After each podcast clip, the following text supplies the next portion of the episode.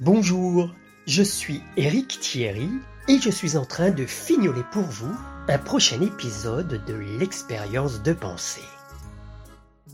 Dans l'histoire que je vais vous raconter, c'est la guerre en Ukraine.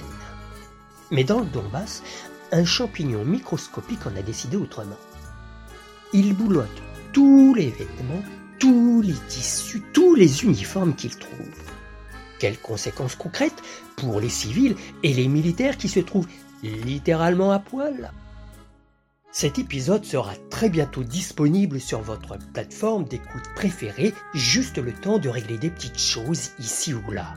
En tout cas, merci pour votre fidélité et je vous donne donc rendez-vous dans deux semaines pour le prochain podcast de l'expérience de pensée intitulé Des champignons pour l'Ukraine.